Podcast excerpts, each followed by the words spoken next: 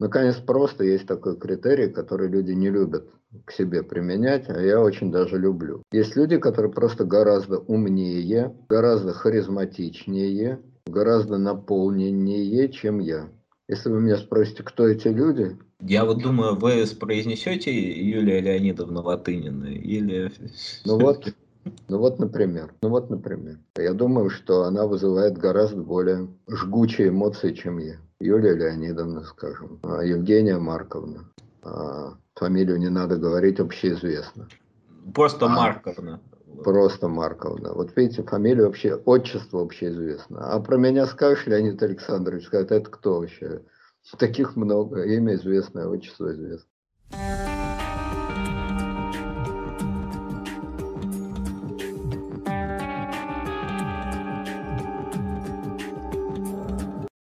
Здравствуйте, уважаемые слушатели. Это ответы на вопросы. И начинаю я, э, как всегда, с вопросов от наших подписчиков в Патреоне. Вопрос от пользователя а, Арина Unknown. А что делать, если мой ребенок профессионально занимается политикой? Это вот вам вопрос, Леонид Александрович, вопрос, наверное, как к родителю. Вот, что бы вот вы делали? Здравствуйте. Добрый день. Ну, я не совсем понимаю, что значит профессионально заниматься политикой. Если человек, который задал этот вопрос, живет за границей, в Европе, допустим. В России, в России. В России живет.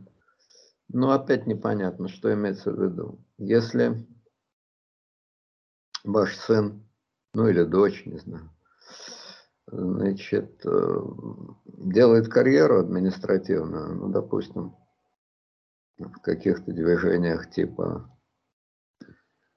Сейчас уже нету этих Сурковского комсомола, наши, ваши бредущие вместе, это все, по-моему, бредущие вместе в потемках. Это все, по-моему, уже ушло, но какие-то же есть. Вот. Если он делает э, карьеру... Молодая гвардия, по-моему, есть. Вот. Молодая гвардия Единой России это называется как-то так. Понятно. Молодая гвардия, соответственно, молодая гвардия жуликов и воров. А вот, значит, если он делает карьеру, ну, что тут можно сказать? Это моральный аспект. Если вам не нравится, как он делает карьеру, ну, надо ему, наверное, плешь проедать на эту тему как-то, не конфликтуя. А, если он занимается антипутинской политикой, то не совсем понятно, где он это может делать. Все организации ликвидированы. Поэтому о чем может идти речь? постит в интернете что-то. Непонятно. Организации нет, профессионально заниматься не очень понимаю. Во всяком случае, мой ответ следующий. Занимается ли он политикой, занимается ли он еще чем-то, что вызывает у вас беспокойство и страх, и напряжение. Я понимаю, что об этом речь что страшно за человека, что он нарывается на неприятность. Вы знаете, это, ну вот с моей точки зрения, не какая-то специальная тема. Вот политикой он занимается, или плохую компанию вводит, или привел, ну не привел, а собирается жениться или выходить замуж, с вашей точки зрения, это большая ошибка и так далее. Это все, в общем, упирается в одно и то же. Какие у вас отношения с вашим сыном или вашей дочерью? Насколько они доверительные, насколько они близкие, насколько вы сами внутренне считаете себя вправе, значит, э, давать или не давать директивные указания или просто советы. Я могу сказать, исходя вот из своего личного опыта, из опыта других людей, которых я знаю, что по уму я прекрасно знал всегда, что надо держать дистанцию, нельзя вторгаться в личное пространство, Если человек очень лезет на рожон, ищет очень больших приключений на свою голову, ну что тут можно сделать? Кроме как, значит, э, не спать, потерять сонный аппетит. Если у вас близкие личные отношения, можно говорить. Я много раз пытался повлиять э, на своего сына. На рожон он не лез, особых неприятностей не искал, но у него были другие проблемы. Я пытался повлиять. Мой опыт влияния, как мне кажется, в итоге, теперь он уже взрослый человек, и влиять на него я никаким образом не могу, хотя продолжаю давать дурацкие советы и продолжаю его раздражать и провоцировать обратную реакцию. Ну вот, но мой опыт влияния был отрицательным. Во-первых, потом, по прошествии времени, я стал думать, что я говорил не то и не так, даже не сначала не не так, а не то. Ну, например, я теперь думаю, что я глупо сделал, что толкал его получать высшее образование. Как я понимаю, это было вообще в его поколении не обязательно. Если он склонен, допустим, к научной работе, он бы так и так его получил. Если он не склонен, то это глупо. Потерянные годы. Ничего не дает. Абсолютно точно. Это я говорю как человек такого же поколения, как и ваш. Вот, это была глупость. Тем более глупо было, что я его толкал на научную работу, которая вообще была ему ни спереду, ни сзаду. И дурацкая диссертация, которую он защитил, абсолютно ему не нужна. Вот это была моя ошибка по итогу. А, кроме того, это была моя ошибка по форме, потому что эти приставания, эти, этот нудеж, эти упреки, эти попреки, они только способствовали значит, э, воспитанию у человека комплекса неполноценности. К счастью, мне не удалось полностью его воспитать. Но работал я невольно в этом направлении. Хотя, ну, в общем, хотел как лучше, получилось как всегда. Это вот мой личный опыт. А тем более глупым был мой опыт попыток вмешательства в его личную жизнь. С другой стороны, а, если человек действительно делает что-то, что вам кажется страшно опасным, то удержаться от вмешательства, пусть бессмысленного, пусть вредного, пусть дающего обратный результат, но удержаться трудно. Ну, просто невозможно. Но вот я надеюсь, что это не про вас и вообще не про кого-то из тех людей, кого я знаю. Но вот если человек, допустим, э, хочет подсесть на наркотики, ну как может его родитель при любом раскладе э, от этого удержаться? Какие бы ни были отношения. Ну как? Ну как можно сказать, ну это опыт, пройди этот опыт, будем надеяться. Там. Но это же легко, понимаете, в дурацких сериалах говорить, в жизни это сказать невозможно. Поэтому мой ответ – никакого ответа. Если бы мой сын пытался заниматься политикой, то есть пытался бы э, значит, сильно рисковать, но я бы с ним поговорил, я бы ему сказал, что тысячу раз бы поговорил. Если ты хочешь э, пообщаться, потусоваться, э, если ты таким образом ищешь знакомств, если ты там в пределах своей среды, э, некоторое маленькое развлечение, валяй. Но помни, все время помни, насколько это безумно опасно. Что чуть-чуть перейдешь черту, и ты загремел, ну, как минимум в КПЗ. Ничего, может, страшного тебе не сделают, может, не забьют, может, не посадят. Но ты будешь ходить уж совсем по грани. Помни об этом постоянно. Если бы я видел, что он увлечен какими-то, так сказать, идеями, но я постарался бы ему сказать, ты что, дурак, что ли, совсем? Совсем придурок. Ну, вроде, я надеюсь, что ты не полный придурок. Какие идеи? Идея в тюрьме посидеть? Чего ты хочешь добиться? ты, у тебя лидерские качества, ты считаешь себя прирожденным лидером, ну прекрасно. Попробуй себя реализовать в чем-то другом, в бизнесе, в какой-то общественной деятельности, в интернете, еще где-то, если ты прирожденный лидер. Если ты прирожденный не лидер, тебе нужен лидер, который тебя поведет, опять же, ищи себя в другом. Абсолютно все равно, лидер ты или не лидер. Люди всякие нужны, люди каждый важны. Нет проблем. Но если ты обуян какими-то идеологически сверхценными идеями, ну, ну ты что, рехнулся, что ли?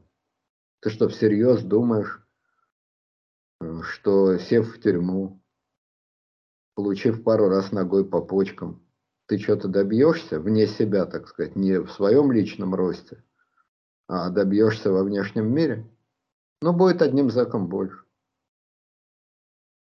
Ты что, не понимаешь, действительно не понимаешь, что реальные перемены в жизни, во-первых, никто не знает, какие перемены хороши в кавычках, какие перемены плохи в кавычках.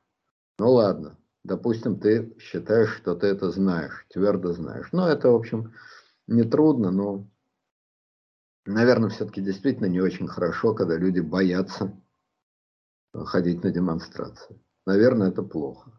Наверное, плохо, когда, ну чего там, тоска смотреть, как мается бедняк, и как шутя живется богачу. И наблюдать, как наглость лезет в свет, а честь девичья катится ко дну и знать, что хода совершенством нет, и видеть мощь в немощи в плену. Свежие мысли, им всего лишь 10 тысяч лет.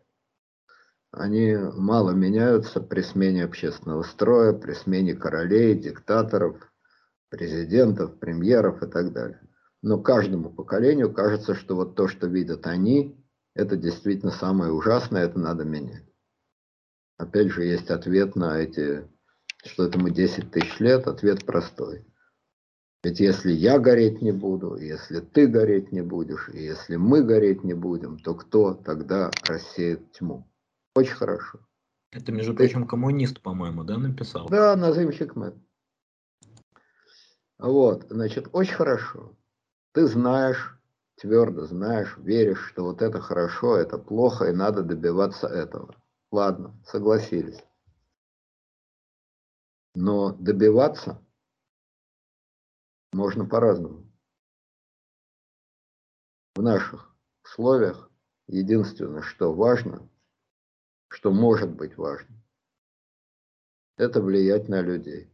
И влиять не тем, что тебя изобьют и тебя посадят, и ты удерешь из страны, и ты будешь, значит, э, в эмиграции и так далее, и так далее. А влиять просто нормально общаясь. Такая возможность есть. Вот сейчас в России. Возможность нормально общаться, говорить то, что ты думаешь в интернете, там, сям. Эта возможность есть. Ну и общайся, ну и говори, ну и влияй. Нынешняя ситуация в стране, если ты хочешь ее изменить, не требует радикальных действий. Наоборот, эти радикальные действия – это просто способ биться головой об стенку. И ответ «стена догнилает, к ней развалится» неправда. Если вы будете тупо о нее биться, вы только башку себе разобьете. Стена гнилая, совершенно верно. Но в нее не надо кулаками тыкать, иные нынче времена.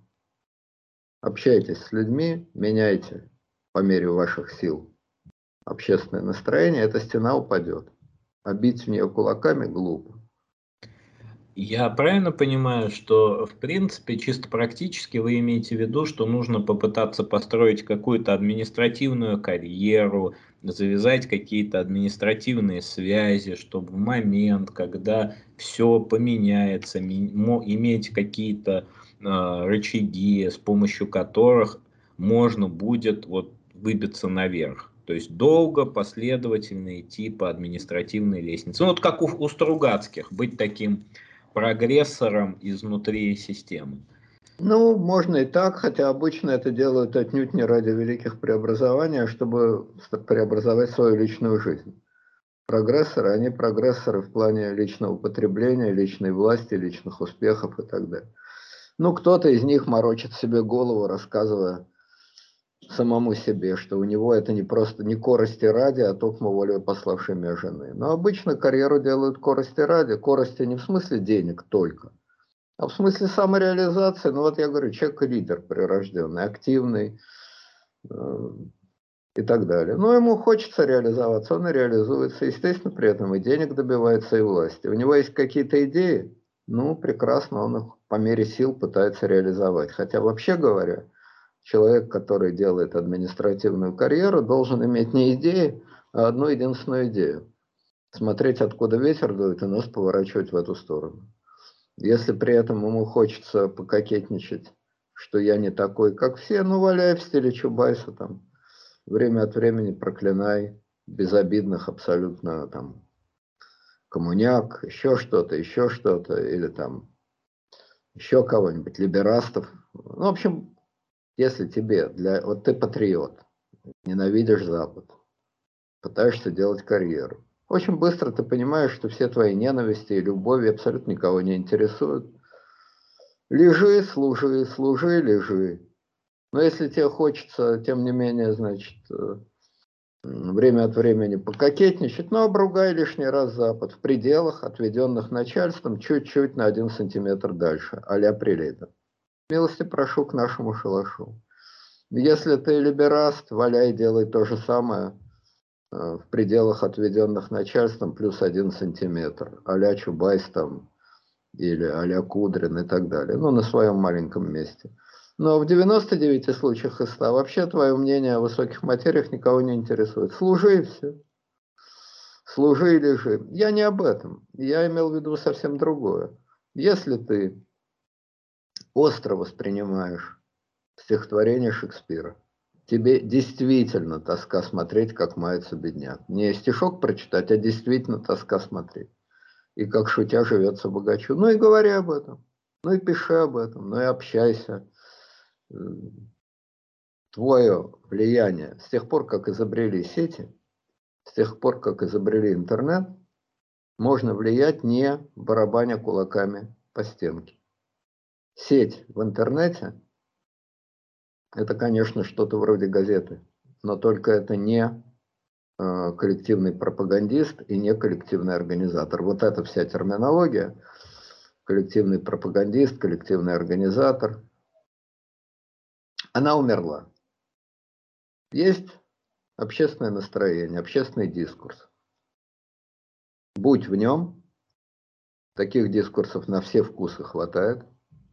Будь в нем, а если ты способный, активный, энергичный человек, не только будь в этом дискурсе, то есть следуй ему, но и чуть-чуть на него влияй, старайся на него влиять. Это и есть та общественная деятельность, которая вполне помогает самореализоваться, которая живая, которая не требует халуяжа, в отличие от э, административной карьеры, и которая относительно безопасна. Вот и все. Это если у тебя есть идеи. Так сказать, идеи. Есть идеи, высказывайте идеи. Ну, если у тебя есть идеи там, заниматься террором, то такие идеи лучше не высказывать. Но это очень у немногих людей, явно больных, такие идеи есть. У нормальных людей таких идей нет. Высказывай идеи. Так возникает, складывается общественная атмосфера. Ты укрепляешь по мере сил некий дискурс. И эта общественная атмосфера, так или иначе, влияет на политическую ситуацию. Влияет уж по крайней мере ничуть не меньше, чем хождение на митинги. Это точно. Вот в нашей сегодняшней конкретной ситуации влиять на нее словом никак не меньше, чем влиять на нее хождением, ногами. Язык двигается и дает результаты более эффективные, чем хождение ногами, если тебя волнуют результаты. Ходите вы всюду, бродите, как будто ваш аппендицит от хождения будет сыт. Не будет он сыт от хождения. Пишите и болтайте. Если же вас волнуют не какие-то результаты, а просто хочется потусоваться, ну и тусуйтесь. Отлично, тусуйся, общайся, ходи туда, ходи сюда. Просто помни, что как бы это общение не привело тебя в тюрягу. Тоже 20 лет тюрьмы не получишь. Но по почкам схлопочешь. Руку сломать могут. Тебе это надо? В общем, помни, что за базар можно ответить. И цена может быть очень высокая. Вот, собственно говоря, что я бы сказал. И еще я бы добавил на всякий пожарный. Посмотри на людей. Вот они нарывались. Но в тюрьму они не хотят. Что же они сделали? Убежали из России. Отлично. Живут в эмиграции. Прекрасно. И нравится тебе то, что делает господин Бабченко. Лает, как наемная собачонка, бессмысленно лает, проклиная все, что было в его стране, в которой он раньше жил, там в армии служил и так далее. Не Путина проклиная, а Россию, там, значит, э, Мордор, недочеловеки. И все это за деньги, выклянчивая деньги у своих слушателей, выдуривая деньги у своих русофобских слушателей. Приятно, вкусно. Это такой урод... разные бывают, не вот. только Аркадий. Да. Это урод Бабченко такой. Ладно, Бабченко урод, согласились. Тебе нравится, что плетут на всяких там интернет-тусовках типа Вильнюсского саммита, где не только этот Бабченко, но где явно психически неадекватные люди выступают. Ну, там типа Иларионовска. Где тоже мелкие интриги, где тоже врут, где тоже подсиживают, где тоже говорить, что думаешь, нельзя. Или надо уж думать, как все. Полиция мысли. Или, если не думаешь, что подделываться под всех. Вкусно, интересно. По-моему, не очень. Где внутренней свободы больше? В гоп-компании, где ты должен соответствовать линии партии и колебаться вместе с этой линией. Или вне этой линии. Это я сказал бы человеку, если он ищет внутренней и внешней свободы. Если же человек ищет отсутствие свободы, если ему неуютно быть одному, если ему хочется быть вместе с кем-то, если его тянет в коллектив, если его тянет в тусовку, тоже понятно, тоже дело человеческое. Я бы сказал, ну и тусуйся. Тусуйся, прекрасно. Но только помни, тусовка дело хорошее. Просто помни о цене. Тебе не хочется быть по-своему, тебе хочется быть как все. Нормально, абсолютно нормально. От тебя никто не ждет, что ты как диаген будешь в бочке кататься. Кому что нравится. Будь как все, но помни о цене. Дело нового величия. Вот тебе пример, пожалуйста. Дешевый провокатор, ГБшная шестерка, этот самый Мальцев. Я уж не знаю, ГБшная он шестерка, не ГБшная, но провокатор. Стопроцентный дешевый дурацкий провокатор. Его люди, значит, люди поверили в его болтовню. Нашелся уже окончательный провокатор, профессиональный, купленный этим самым центром Э, МВДшным, хоть и не кадровый их сотрудник, который на всей этой мальцевской болтовне развел дурачков. И чего они добились? Кто в тюрьмах, кого изувечили, кого изуродовали, э, значит, кто спасся, удрал в эмиграцию. Вкусно? Невкусно. Конечно, скорее всего, с тобой ничего похожего не будет. Скорее всего. Но рисковать стоит. Ради чего? Чтобы о тебе два раза поехал в Москву сказали. Так ведь они скажут и забудут. А у твоей семьи катастрофа, а у тебя катастрофа, а твоя жизнь сломана. А эти проститутки по радио и по сетям, они о тебе три раза скажут, чтобы привлечь к себе, а не к тебе внимание. Вкусно? Невкусно. Так зачем тебе нарываться? Вот примерно такие речи я бы вел со своим ребенком, если бы мне казалось, что он любит играть со спичками. Ты можешь делать все. Это твое полное, абсолютное право. Но в любом случае, помни, первое, о цене для себя. Второе, о цене для своих близких. А если ты такой общественно озабоченный человек, который не просто играется, а думает о объективном внешнем результате, то объективный внешний результат может быть не от игр в Александра Ульянова и не от игр даже во Владимира Ульянова, а от игр этого самого, как его, Дурова, а, значит, Цукера и так далее. То есть становись блогером, и так ты повлияешь на мир. Но помнишь, и там есть некоторые запретные темы, старайся на них не нарываться. Причем запреты есть как со стороны господ Цукеров, которые тебя забанят, так и со стороны господ Бастрыкиных, которые тебя будут преследовать. И вот между этими Цукерами и Бастрыкинами высказывай свое мнение. Вот что я сказал в такой ситуации. Да, я бы единственное, наверное, сказал бы свои впечатления, поскольку ребенком-то я, наверное, остаюсь и сейчас, а, что самое, наверное, дурацкое, что могут делать родители, в любом вообще случае, ведь в сущности профессия политика в России мало чем отличается от профессии там альпиниста. Но альпинист это же тоже рисковая профессия. Еще, еще, не факт, еще неизвестно, что из этого более рисковое. Так Конечно, альпинист более рисковый, вне да. всякого сомнения. Вот. А, и самое дурацкое, наверное, исходить из вот назидательности. Вот взрослые, как только они переходят на назидательность, все, вот, ну, невозможно. Вот, ну, Видите, я не знаю, вот то, что я сейчас говорил, очень, безусловно, назидательно, но это коробит, не коробит. Мне трудно судить. Я говорю, что думаю. Наверное, это коробит, наверное, это раздражает. Но опять-таки, первое, главное, основное, насколько у вас доверительные отношения. Если вы для своего ребенка свой, то он вас послушает. Пусть даже его это немножко царапает. Если вы для него не понимающий, раздражающий чужой, то вы все равно не удержитесь от совета. Ну, не удержитесь.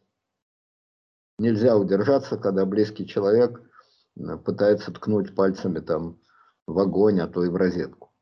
Но эффект, конечно, будет или обратный, или в лучшем случае нулевой. Ну, к сожалению. Поэтому все эти душеспасительные беседы имеют смысл только, конечно, когда вам доверяет, когда есть общий язык, когда вам доверяют. Вот. И, конечно, в любом случае, но я опять-таки о себе могу сказать, конечно, в любом случае исходная позиция такая, что бы ты ни делал, мое отношение к тебе, мое чувство к тебе, моя любовь к тебе от этого, естественно, никуда не денутся. Что бы ты ни творил, так это устроено. А вот переживания, твои, мои, других наших близких, да, они, конечно, будут. И оно, конечно, с моей точки зрения, того не стоит. То есть не стоит тяжелых переживаний. Про альпинистов, автогонщиков и массу других рисковых профессий, ну, конечно, вы правы. Но ну что тут попишешь? Как с этим бороться? Вот человек хочет быть альпинистом. Ну как с этим бороться? Ну тысячу раз можно сказать, подумай о нас. А, как там? Руку на сердце свое положа, я тебе скажу, ты не тронь палаша. Силе такой, становясь поперек, ты б хоть других, не себя поберег. Это такой был поэт Асеев, это стихотворение про декабристов. Вот. Ну а люди, которые не склонны беречь себя, тем более обычно не склонны беречь других. А отговорка у них, если он там альпинист или автогонщик, самая простая. Готовиться надо. Ясное дело, просто так дуриком в горы не попрешь. Подготовился, пошел. И дальше цифры начинаются, что шансов сломать себе шею в горах – не намного больше, чем сломать себе шею, там, я не знаю, не соблюдая правила уличного движения, что-нибудь вот такое. Да, вот извиняюсь, что долго, но я просто вспомнил. В связи с этим опыт одного близкого мне человека. Ее сын уже совсем взрослый парень, у него уже, по-моему, к тому времени свои дети были. Он, э, значит, ну, у него были некие проблемы, неважно какие, важно то, что он вступил в некую, значит, психотерапевтическую школу, группу. И она была в ужасе от того, что ей казалось, что это никакая не группа, а просто, значит, ну, для руководителя этой группы, так называемого психотерапевта, это просто способ обираловки, но это ладно, черт с ней собирал. Секта? Да, что это, в принципе, что-то похожее на тоталитарную секту. И она была в ужасе, потому что все ее попытки говорить э, с сыном, э, как об стенку, то есть сначала он говорил, «А, ты не понимаешь, а потом просто категорически отказывался вообще это обсуждать. То есть замкнутая такая, эзотерическая у него была психология. Вот. Она пыталась, значит, э, через жену на него подействовать, но жена тоже была в этой же самой организации.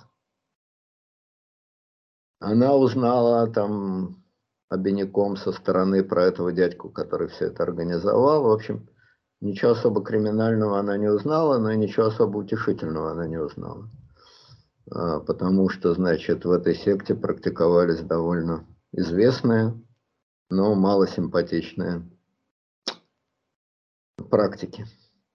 Вот, мы с ней много об этом говорили, на нее это страшно, конечно, тяжело действовало она была просто действительно реально в отчаянии, потому что ну, бьешься как головой об стенку. Не, делать вид, что ты ничего не понимаешь, ничего не знаешь, нельзя. Пытаться пробить нельзя. Ну и никакого, естественно, толкового совета, кроме общего бэканья и мэканья, я ей дать не мог, но повторял, как значит, заведенный, только одно, что я твоего сына знаю, и у него все-таки да, на него можно влиять, у него есть проблемы, он поддающийся, но какое-то здоровое в середине э, моральное, нравственное ядро у него есть. И, в общем, в конце концов, вот это просто пример того, что ни, никакие влияния ничего не давали. Э, кроме того, что она с ним продолжала, значит, вопреки тому, что его там всячески оттаскивали от семьи, оттаскивали от родных, она продолжала упорно, значит, вот эту, как Пенелопа, свою пряжу, значит, прясть, с ним общаться, поддерживать отношения и так далее, и так далее. На другие темы, на совершенно другие темы. Но в конце концов все разрешилось хэппи-эндом, потому что он ей потом уже сказал, что да, я вот когда там значит, некоторые вещи, с которыми я столкнулся в этой гоп-компании, меня начали коробить, а потом я просто понял начинку этого пирога, и мы оттуда благополучно отвалили. И опять же, в отличие от плохих сериалов, никто за нами не бегал, никто от нас ничего не требовал, никто к нам ни с чем не приставал. Единственное, что само собой разумелось, что мы э, не будем дальше, значит, рассказывать о том, что мы видели, не скажем, и что делали, не покажем. Но это само собой разумелось, никому они ничего не говорили, ничего они не показывали и ушли в освоясь солнцем полимы. Вот такая была история. Единственная мораль из нее, которую я для себя извлек, даже если ни на что невозможно повлиять, ну, надо сохранять отношения. Это является единственной формой влияния, так сказать. Вопрос от пользователя Виктор Богданов. А, здравствуйте, в первую очередь хочу вас поблагодарить а, и хочу вам и Леониду Александровичу задать следующий вопрос. В своем деле я, как, наверное, каждый увлекающийся своей работой человек, стараюсь развиваться, стремлюсь повышать свои навыки и умения с целью стать лучшим. Тем не менее, в силу разных обстоятельств я реально осознаю, что лучшим в своей области, в данном случае, ну, в случае пользователя корпоративные финансы, мне не стать. Есть люди намного лучше и грамотнее меня в интересующие меня области знаний. А, возникают ли у вас такие мысли и как вы с ними боретесь? И боретесь ли вообще? Спасибо.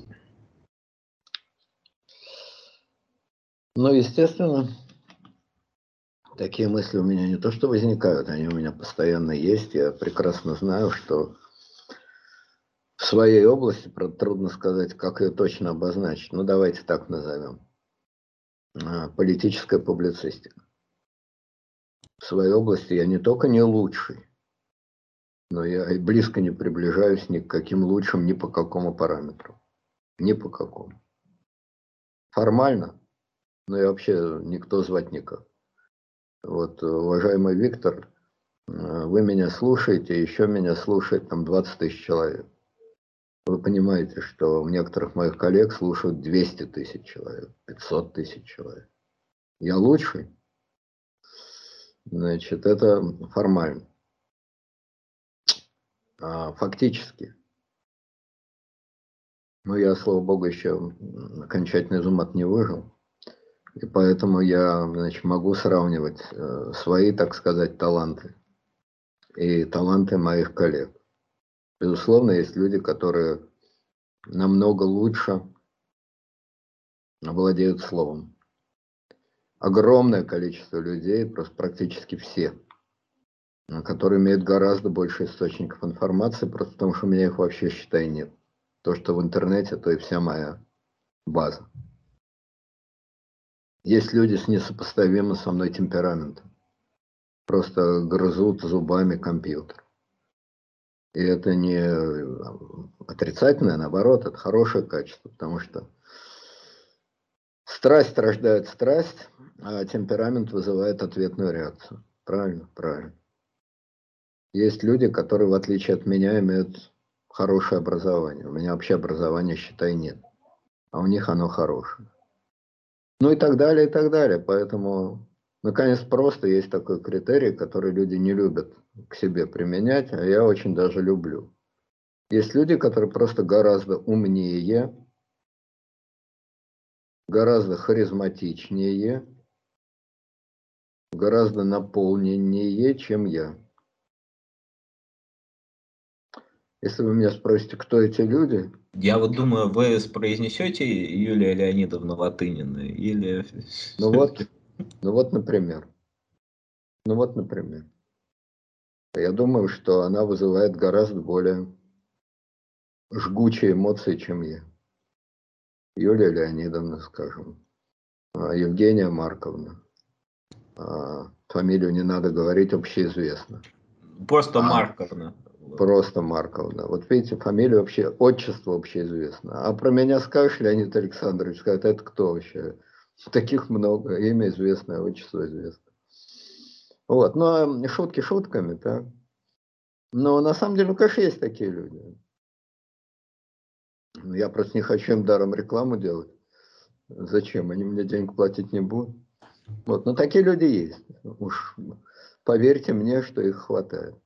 А Юлия Леонидовна, а, это мы наоборот сами себя рекламируем, когда просто произносим это сочетание. Как Нет, Марк. ну, э, Латынина, Альбац, э, там, э, Пархоменко, так мы до Мальцева достучимся. Так. Но понятно, что во все, хотя, кстати, хотя, кстати, по объективным критериям у них там сотни тысяч, ну, по крайней мере, у Латынины. Или там, я не знаю, у ну, у Гонопольского, у Бабченко, у Тряпченко, у там, э, черт знает, ну, до хрена их, так? Да простите меня, уж на то пошло, да, он не колумнист, это правда, хотя писать умеет. Ну вот Соловьев. Ну да, он такой секой розедокий. Но я могу с ним сравниться по энергетике? Конечно нет. Конечно нет. Если бы я выделял такую энергию, как Соловьев, я бы умер через пять минут, перегорел бы просто. Просто сгорел бы на ваших глазах, как сгорает какой-нибудь электроприбор. А что энергетика? Это плохое качество, что ли? Сила характера. Наверное, характер у него. Вот, потому что он все-таки э, видно, что он трансформировался в какой-то момент. Он же, как известно, был очень полный человек. Да, и, и это, кстати. И это, кстати.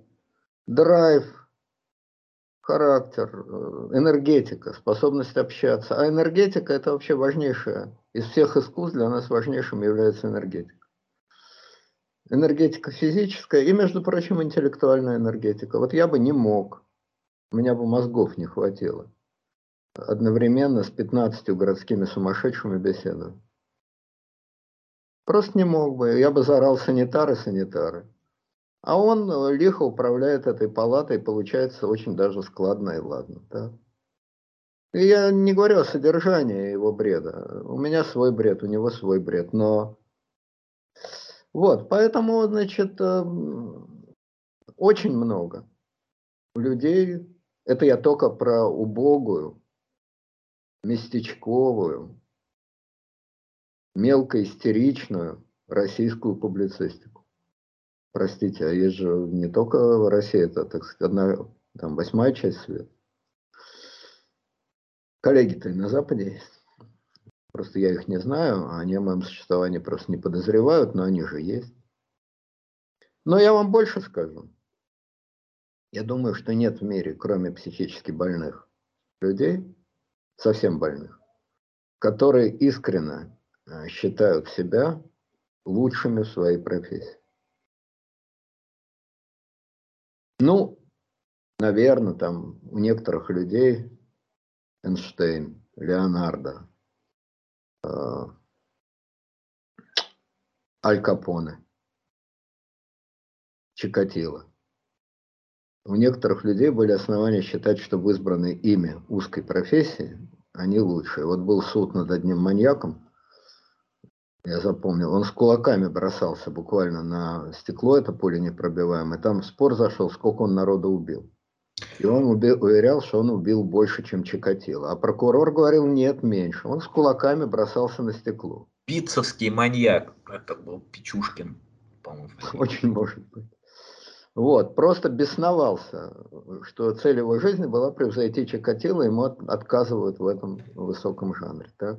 Да, я эту ситуацию очень хорошо помню. Он зачем-то с каждой жертвы снимал какой-то э, атрибут и клал его на шахматную доску. Его задача была заполнить 64 клетки, соответственно. Ну, так я... слабак. Чикатило там за 80, говорят, плюс. Нет, Чикатило меньше. Чикатило 58, 61. А-а-а. Я просто эксперт по маньякам. Ну, как бы, меня нарекли экспертом по маньякам.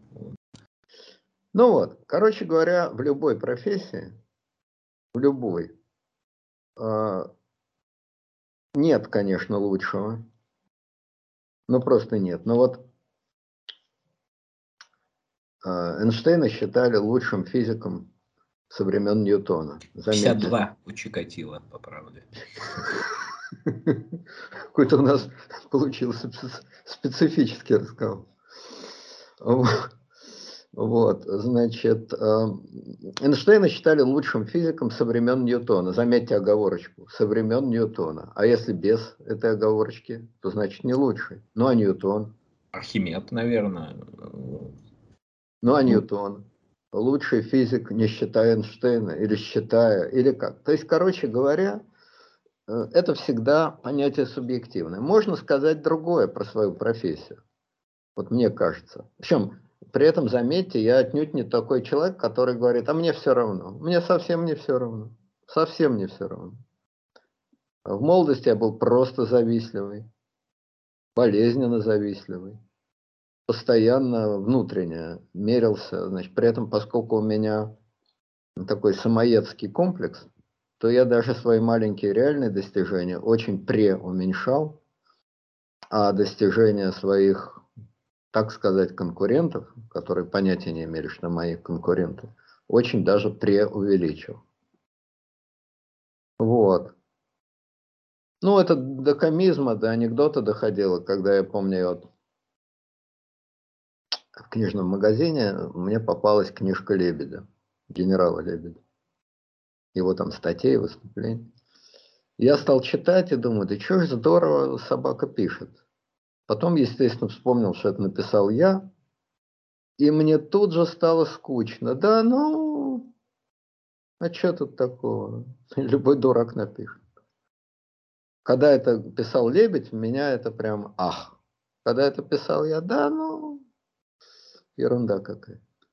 Вот, поэтому, значит, эм, я был очень завистливый человек. Но теперь уж мне завидовать некому. Смешновато с кем-то сравниваться. Вот, а значит, эм, завидовал и так далее, и так далее.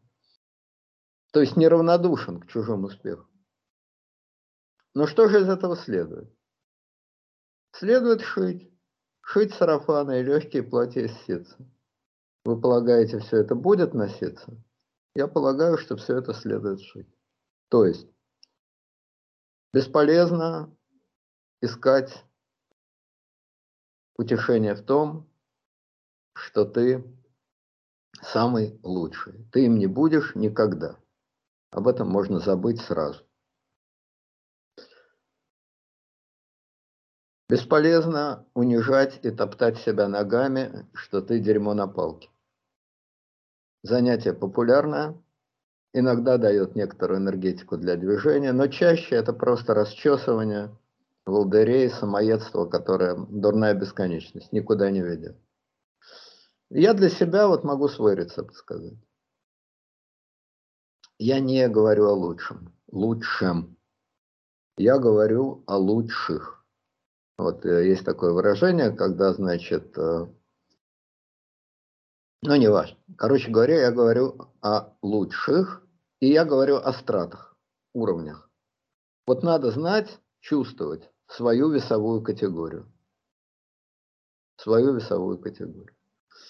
Вот я имею наглость считать, что в своей весовой категории, так сказать, в своей профессии у меня есть, я принадлежу к определенной весовой категории. В ней много людей. Среди них, несомненно, есть более толковые, более умные, более удачливые, чем я. Удача тоже дело не последнее. А, более того, над этой весовой категорией есть другие весовые категории, несомненно, в которые входят более известные, более влиятельные. И это до бесконечности. Но свою категорию чувствовать хорошо бы. Вот есть там боксеры наилегчайшего веса, там полулегкого, легкого и так до второго тяжелого веса. Да. Найдите свою весовую категорию, определите ее. И старайтесь утешать себя или поддерживать себя мыслью о том, что в своей категории вы держитесь, вы из нее не выпадаете. Это первое. Второе. Найдите у себя в своей работе что-то такое, что у вас получается хорошо, лучше, чем у других, или отличает вас от других. Пожалуйста, опять сошлюсь на себя. Всегда приятно говорить о себе. В чем мое, как мне кажется, преимущество или моя фишка? В том, что я говорю ровно то, что думаю. Глупость – глупость, умность – умность. Мне не надо никому подлаживаться, подлизываться и так далее. Мне совершенно, я абсолютно не ангажированный человек. Может быть, это нехорошо. Иногда ангажированность дает мощный стимул. Наверное, говорите все то, что думаете, но не все, что думаете, говорите. Вот вы Нет, вы знаете, когда речь идет не об интимных каких-то вещах, не о своих переживаниях, которых я никому не говорю, а вот о таком трепе, о политике и так далее, я говорю абсолютно все, что думаю. Мне просто при всем желании нечего скрывать. Вот, значит, конечно, когда речь идет о твоих личных переживаниях, но еще бы не хватало. Ну, а, значит, свою фишку найдите. Свою фишку. Я понимаю, что если вы э, финансовый аналитик, как вы сказали, или как там это? Ну, корпоративные Корпоративные, да. Финансы. Там, наверное, более такая формализованная профессия, там труднее найти свою фишку. Но я уверен, что в любом рукомесле своя фишка есть. Не, деньги это большой э, простор для творчества, как мне кажется. Особенно ну вот. финансисты. В любом рукомесле э, свои секреты есть и своя фишка есть. Определите свой уровень компетенции, с которого неудобно падать, ниже которого падать неудобно. Найдите свою фишку. И вот вам две опоры, правая нога и левая нога. И на этих двух ногах можно ковылять дальше. По крайней мере, вот, значит, э, по кругу хотя бы ковылять. Ну вот, э, опять-таки, ссылаясь на свой опыт, я не ангажированный, я стараюсь смотреть с той стороны и с этой стороны. Это банальнейшие вещи, самоочевиднейшие вещи. Это то, чему даже нигде не учат, а просто само собой подразумевается, когда человек начинает заниматься публицистикой. Но это вещи, которым практически никто не следует. Это те банальности, от которых, которых никто не выполняет, или почти никто не выполняет. Ну и все. Вот это и есть ваша фишка. Моя, то есть, фишка. А вы найдите свою фишку. Вот. А зависть – это вообще совсем не дурное чувство. Оно дурное, если оно приводит только там к самоунижению, к запою, к руки опускаются. Тогда оно, конечно, не очень хорошее. И если же она стимулирует вас, несмотря ни на что, что-то делать, а все равно я буду, а вот я докажу, совсем неплохо. Это один из стимулов для того, чтобы себя, если вы себя кусаете за руку, то это может быть плохо, укусили там, значит, инвалидом стали. А может быть очень хорошо. После того, как вы укусили, у вас боль в другом месте прошла, и вы более активно двигаетесь. Хотя этой рукой в данную секунду вы подвигать не можете. То есть все, все хорошо от ситуации, от меры и так далее.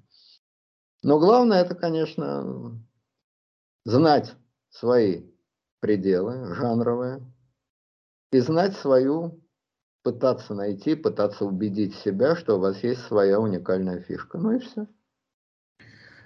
Знаете, мне, наверное, было бы странновато на этот вопрос отвечать, хотя его тоже не задали. Я бы сказал, подошел бы с другого конца. А, дело в том, что Вообще все близкие нам люди э, нам посланы для того, чтобы чему-то нас научить. Вот мои близкие, друзья, товарищи, они, как правило, самоеды. Вот все. Я не могу найти такого вот исключения. Я не могу сказать, что эти люди ничего не добиваются. Они много чего добиваются, но едят себя. Вот, вот это такая особенность.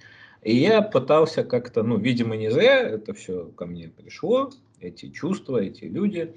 И я понял, что в действительности есть смысл, наверное, только конкурировать с собой.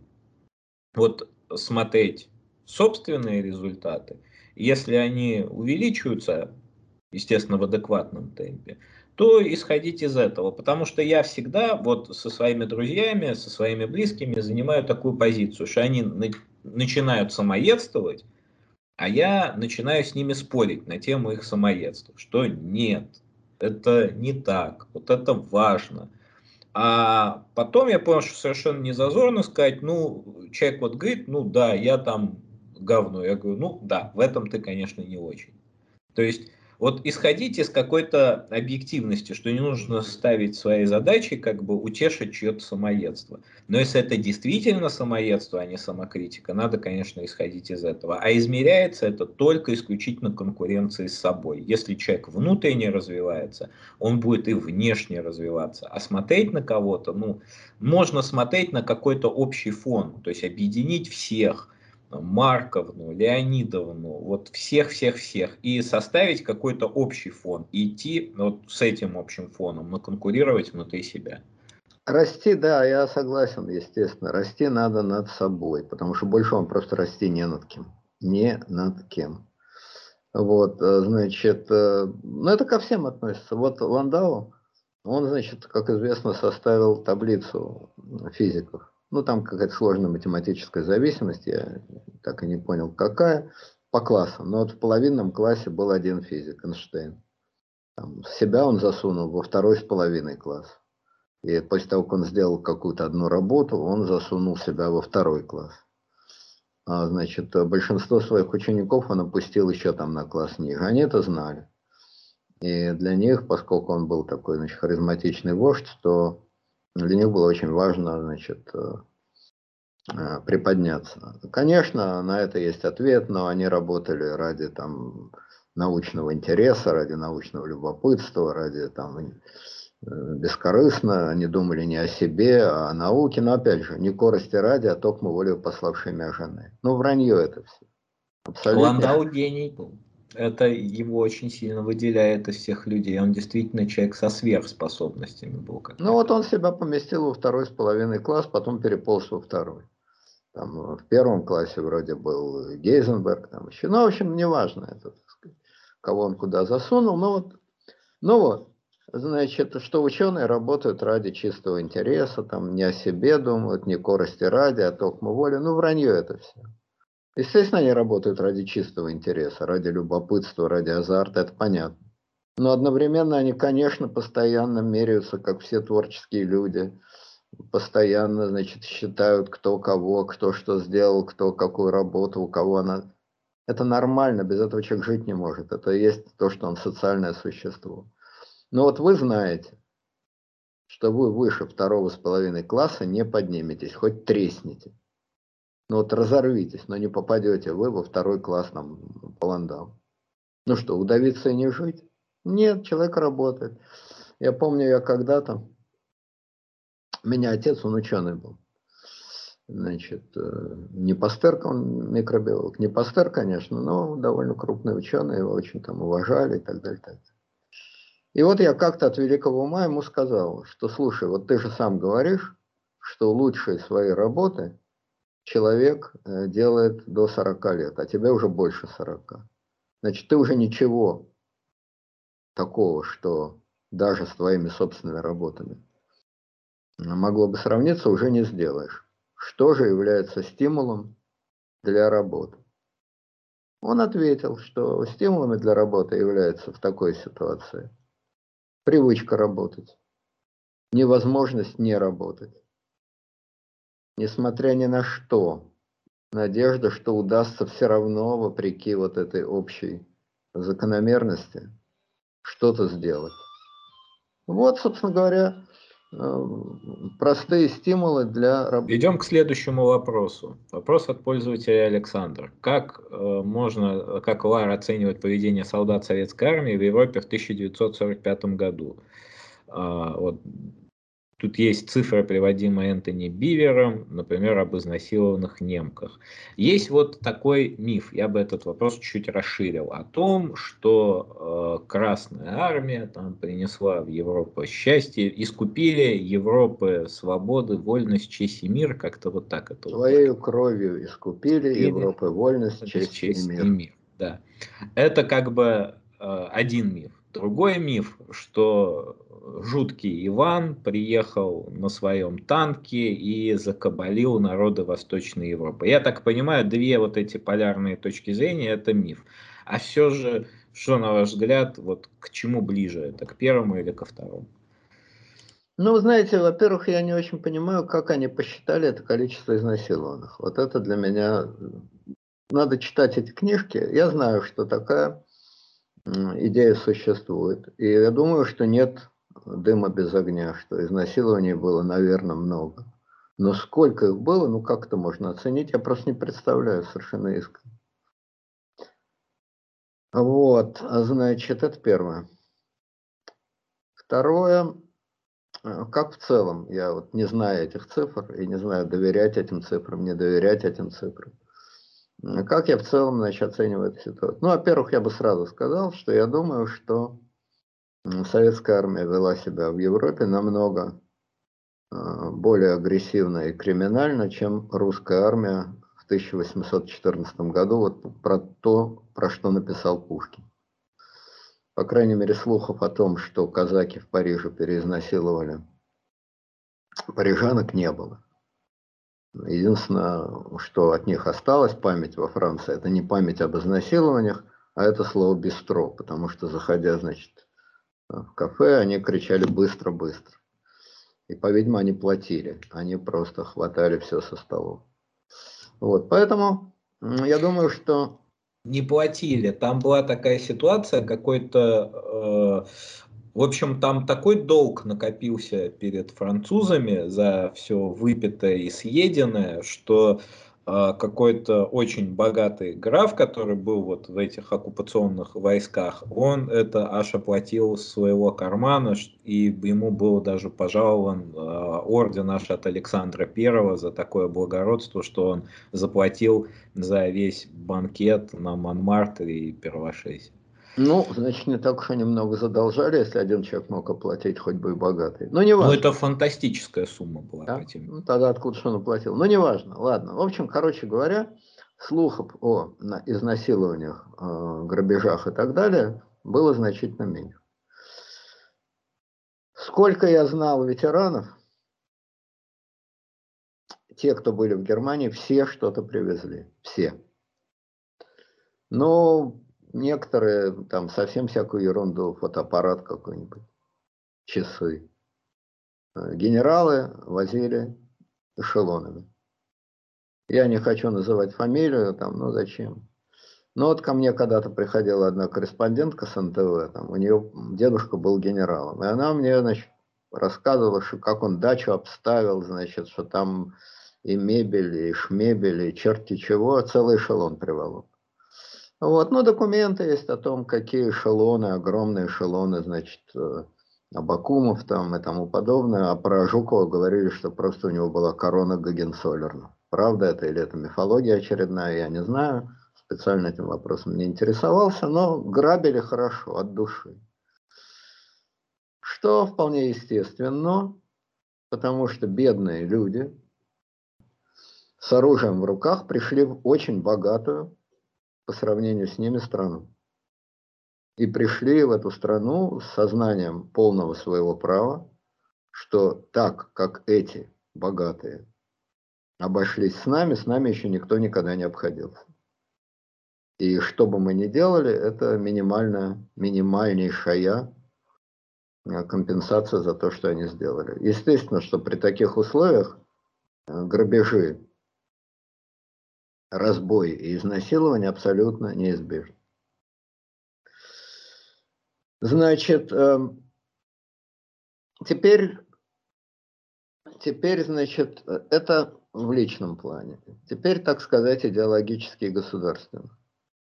Я думаю, что как бы ни вели себя солдаты Красной Армии э, в Германии, кстати, не знаю, были ли такие случаи изнасилований и грабежей в Венгрии, Польша, в Чехии, вроде бы об этом помалкивают.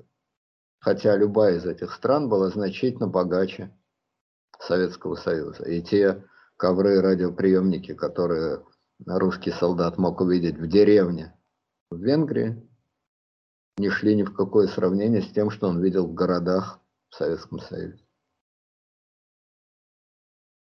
А, вот. Не знаю, были ли массовые грабежи и изнасилования в Австрии, например. Богатейшая по сравнению с Советским Союзом страна. В бытовом отношении все европейские страны были гораздо богаче России. Это факт. Значит, а Германия тем более. Значит, это на бытовом уровне. Теперь на идеологическом, государственном и политическом уровне. Я думаю, что что бы ни делали э, солдаты Красной Армии в Германии, Красная Армия обошлась с Германией несравнимо лучше, чем германская армия обошлась России. Я не говорю о евреях, это вообще не обсуждается. Тема евреев не обсуждается по той простой причине, что немецкая армия, отнюдь не СС, отнюдь не какие-то там отдельные личности, истребляла, массово истребляла э, евреев в 1941 году, расстреливала. Это назывался пулевой холокост. Одна из причин, по которым перешли к газовым камерам, была в том, об этом писали Гейдриху и так далее, что массовые расстрелы неприятно действуют на многих немецких солдат.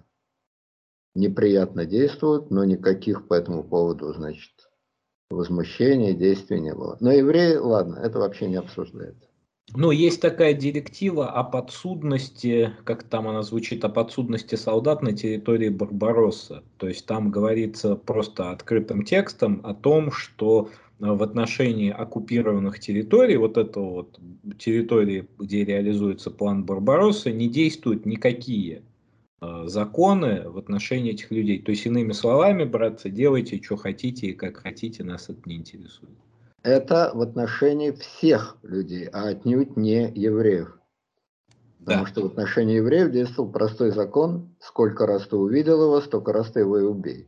Тут вариантов не было. А в отношении всех людей не действует закон. Значит, я думаю, что немецкие солдаты гораздо меньше грабили российское население, украинское, российское, по той простейшей причине, что нечего было грабить. Еще раз, пришли богатые люди, вломились богатые люди в бедный дом. Что там украдешь?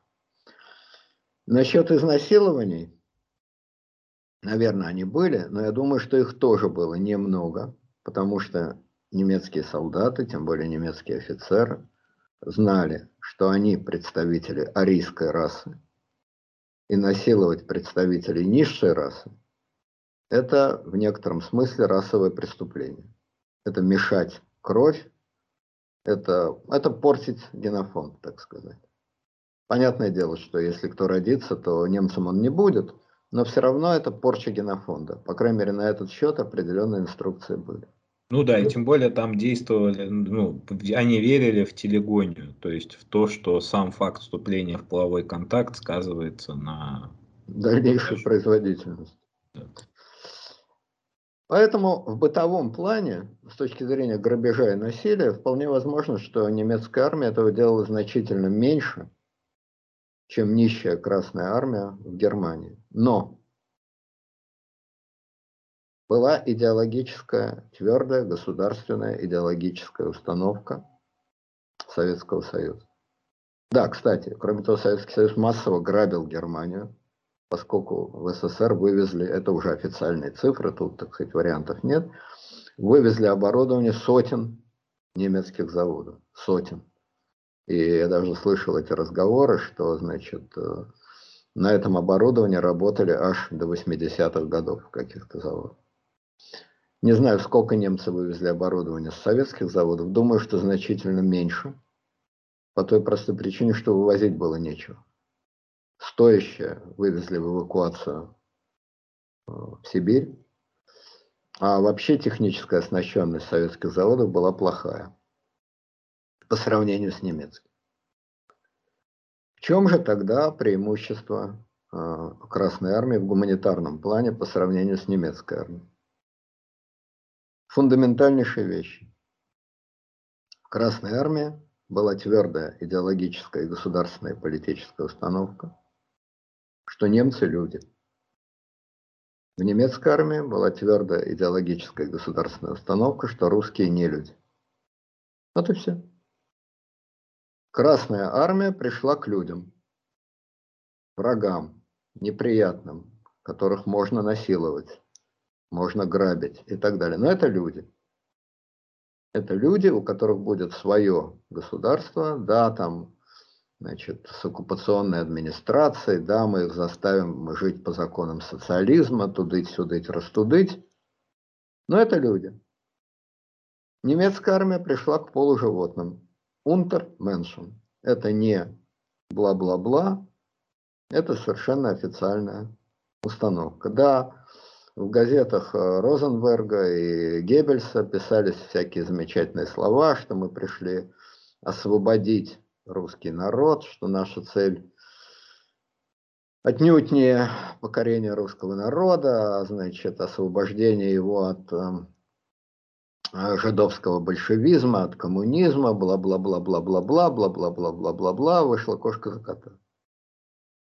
Э, были полицаи, были бургомистры, выходили газеты, значит, на русском языке и так далее, и так далее. Но все это вот как раз то, что называется геббельсовская пропаганда. Потому что есть реальные документы, их огромное количество и на Нюрнбергском процессе, и после Нюрнбергского процесса. Немецкая армия, напав на Советский Союз, имела совершенно определенные цели. Эти цели четко, ясно сформулированы в знаменитейшей фразе Гиммлера «Живут ли другие народы или подыхают с голоду, меня интересует постольку, поскольку нам нужны рабы для нашей культуры». Все. Гейнинг. Нет, нет, это выступление Гиммлера перед высшими руководителями СС. А Геринг сказал, я пришел грабить. И грабить эффективно. Так оно и было. Только они не заводы грабили, которые им нахрен не нужны были. Они считали Россию довольно справедливо, Россию, Украину э, сельскохозяйственными значит, странами, которые и должны быть сельскохозяйственными. Никакой промышленности, естественно, в России и в Украине быть не должно, она должна быть уничтожена. Это должны быть сельскохозяйственные страны, где работают рабы, рабы на немецких господ. А значит, жратва идет в Германию. А как эти рабы будут жить? А жить они будут так, что знать они должны, значит, немецкий язык в пределах э, команд, Образование им не полагается, оно им просто вредно. Для нас вредно, чтобы оно у них было. Они должны работать, выполнять, жрать то, что останется. Если они э, косо на нас посмотрят, их убивают. Значит, э, цифры погибшего мирного населения, они расходятся, э, по-разному их оценивают. Еще раз я повторяю, говорю только о русских Э, украинцах и так далее, белорус.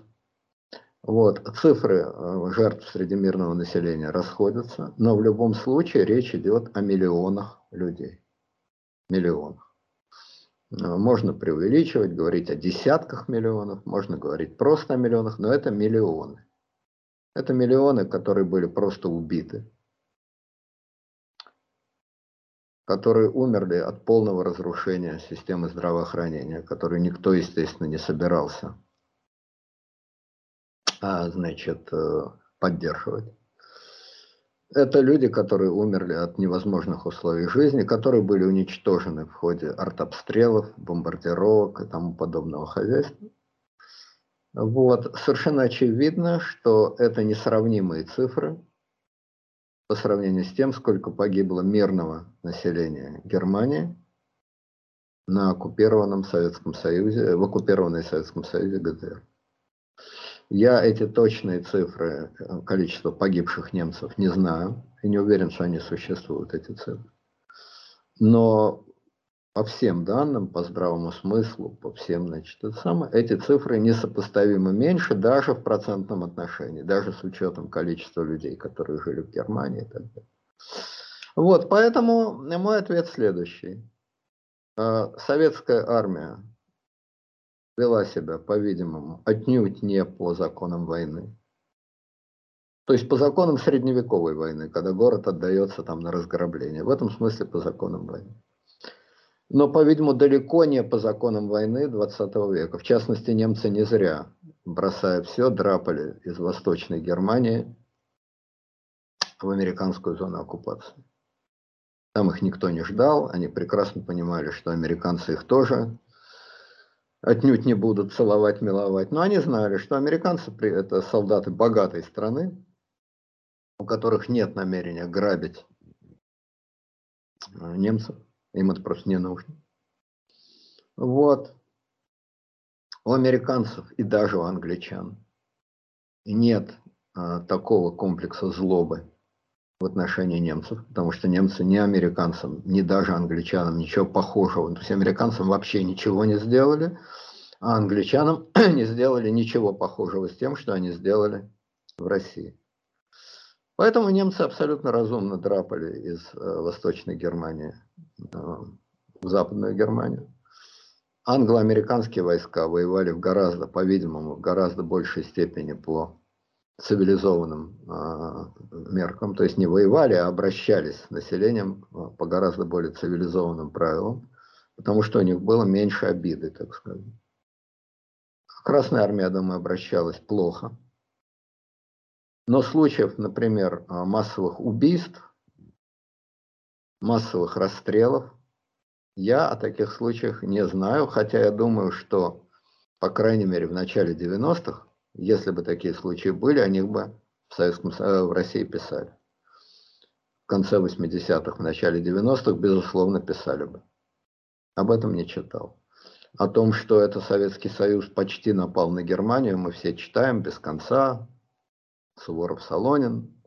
Об изнасилованиях читаем, о грабежах читаем, об убийствах не читаем. Вывод – их не было. То есть, наверное, они были, но они были в ничтожнейшем количестве. Гораздо суровей, насколько я понимаю, а, обходились именно чехи, жители оккупированной Чехословакии, с судетскими немцами. То есть их изгоняли обратно. Ну, вообще немцев, которых к их несчастью, успели переселить на вот эти вот э, оккупированные территории, протектораты. Вот местное население, будь то это польское, будь то это чешское население, оно очень жестко обходилось вот этими людьми, потому что очень часто это были женщины и дети, но э, ну просто потому что мужья находились на фронте. И им досталось, конечно, ну, тут совершенно незаслуженно, потому что дети уж точно не имеют никакого отношения к преступлениям как бы родителей там в составе вермахта. Но так свою злость э, как бы срывали вот жители оккупированных территорий. При всем том, эта злость была гораздо больше, как мне кажется, чем у солдат Красной Армии, потому что все-таки это злость о прошлых унижениях и прошлой беспомощности, потому что Чехословакия была оккупирована, и Черчилль уже намекал как бы господину Бенушу, что больно Чехословакия хорошо работает на Германию. Вы хотя бы пристрелите Гейдриха для приличия, как бы. Э, я не знаю цифры, опять же. Есть какие-то очень странные, очень сильно расходящиеся цифры, когда говорят о каких-то миллионах. Я читал, по крайней мере. О миллионах, а, значит, людей, которые действительно как-то исчезли. В Польше, немцах, немцах, которые исчезли в Польше и в Чехии. Если их убили, поляки и чехи, что вполне возможно по тем временам, то почему это не выплыло? Где эти захоронения? Прошло 70 с лишним лет, должны быть какие-то расследования. Этого нет. Значит, их не убили. По-видимому, не убили. А куда они делись? Вот это вот непонятная история. Были какие-то ФРГ союзы изгнанных, но это капли. Это капли в море. На территории Польши и Чехии, в Судеты вообще чисто немецкая область, всегда была чисто немецкая область на этих территориях жили миллионы людей, от которых осталось там, как я понимаю, но это отдельный вопрос, тут гадать нечего, это надо просто читать. По тем мне отрывочным сведениям, которые я читал, от этих миллионов осталось, ну, половина там, в Германии осталось. А куда остальные-то делись? Сквозь землю провалились? Убили их? Они, значит, а, а, превратились в чехов? Ну, черт их душу, непонятно. Во всяком случае, а, насколько я понимаю, никто не писал о массовых убийствах немецкого населения на территории оккупированной советской армии.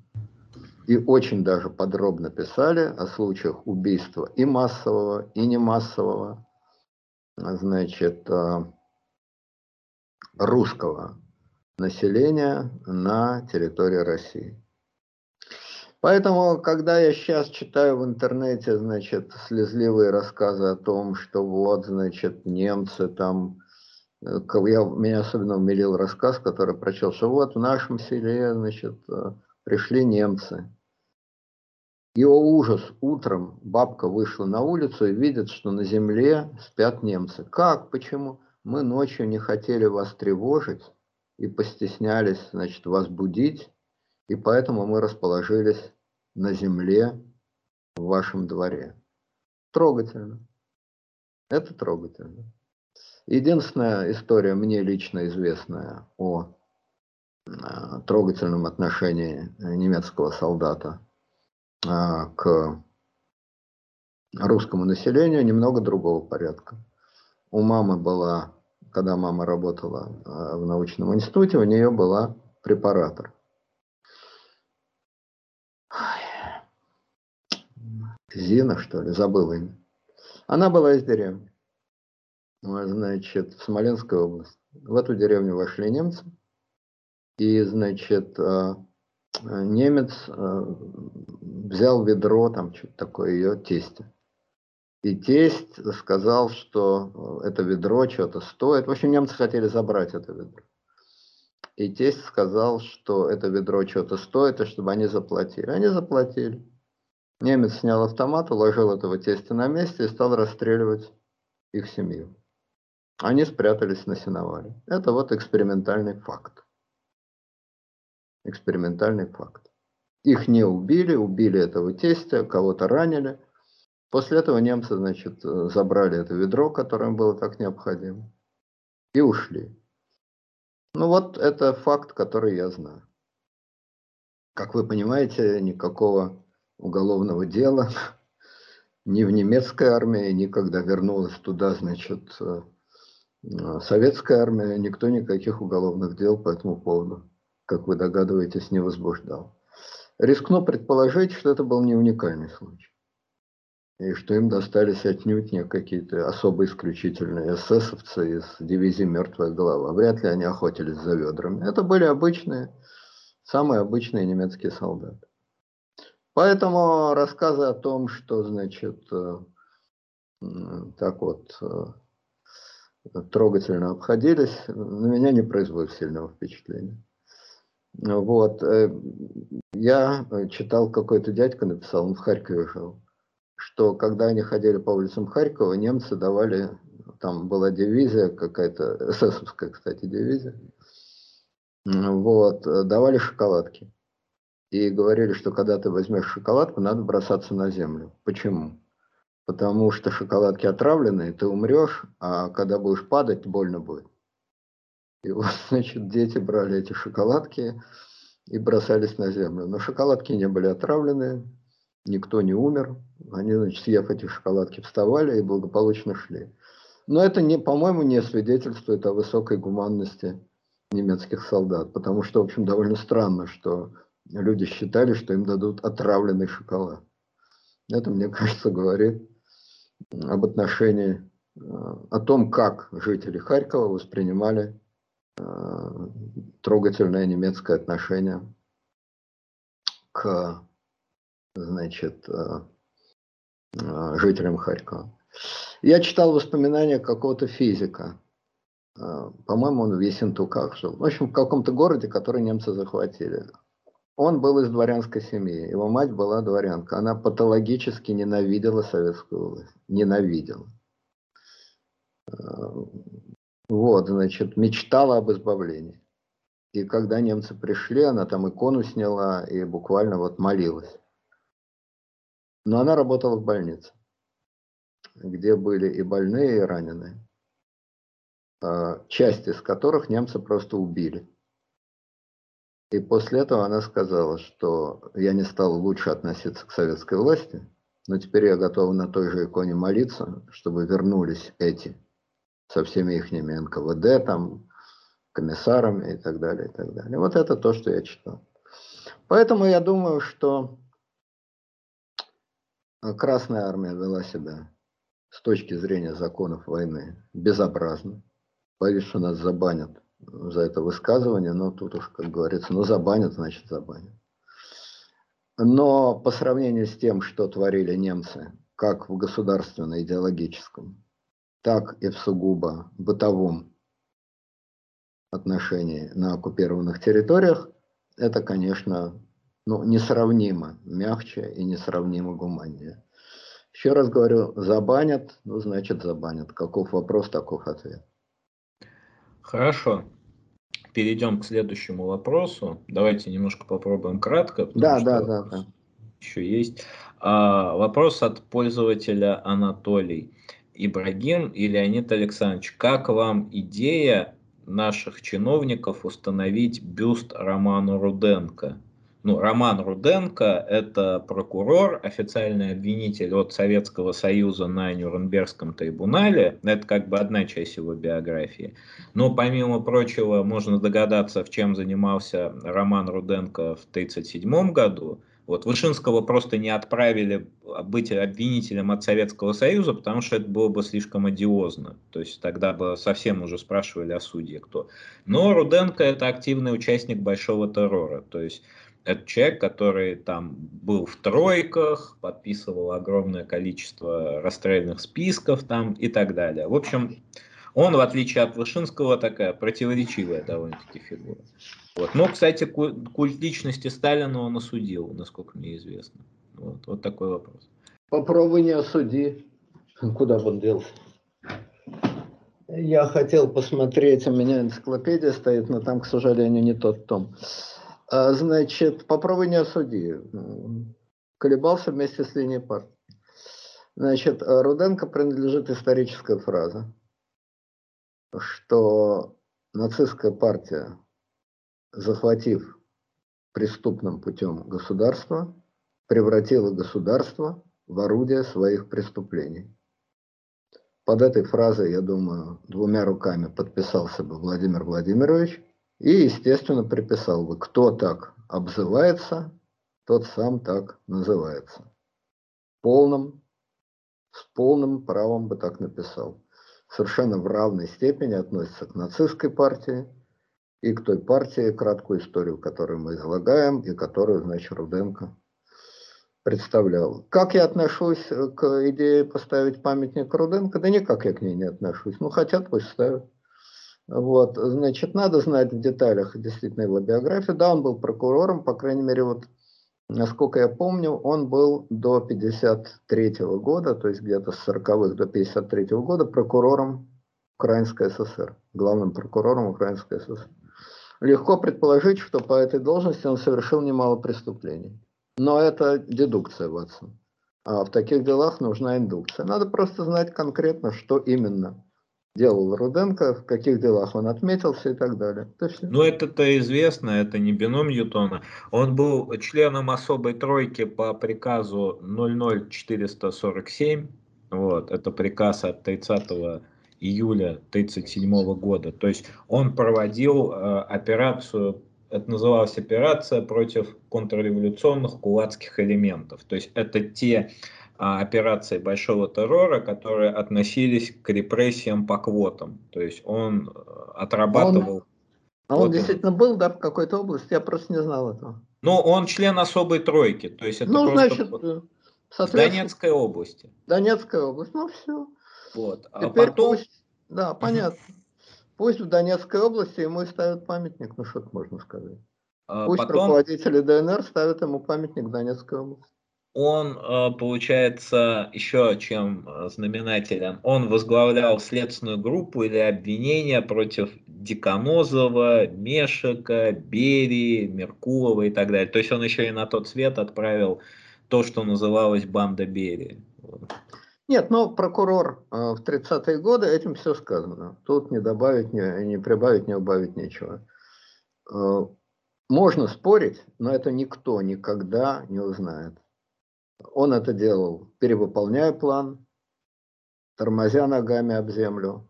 Он это делал с садистическим наслаждением, он это делал равнодушно, как автомат. Он пытался кому-то сочувствовать, но это вечная история. Про члена любой ОПГ любой ОПГ, будь то СС, НКВД, любая ОПГ в любой стране мира, можно без конца спорить.